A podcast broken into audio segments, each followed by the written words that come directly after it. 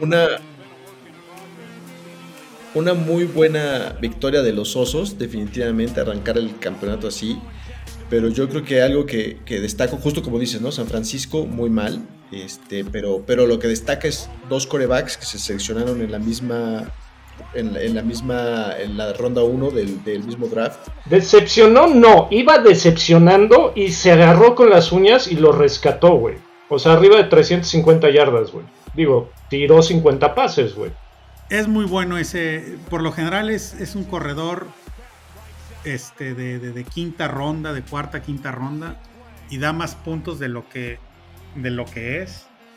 Y al que bajaría, que me ha decepcionado ahorita, es el K-Makers.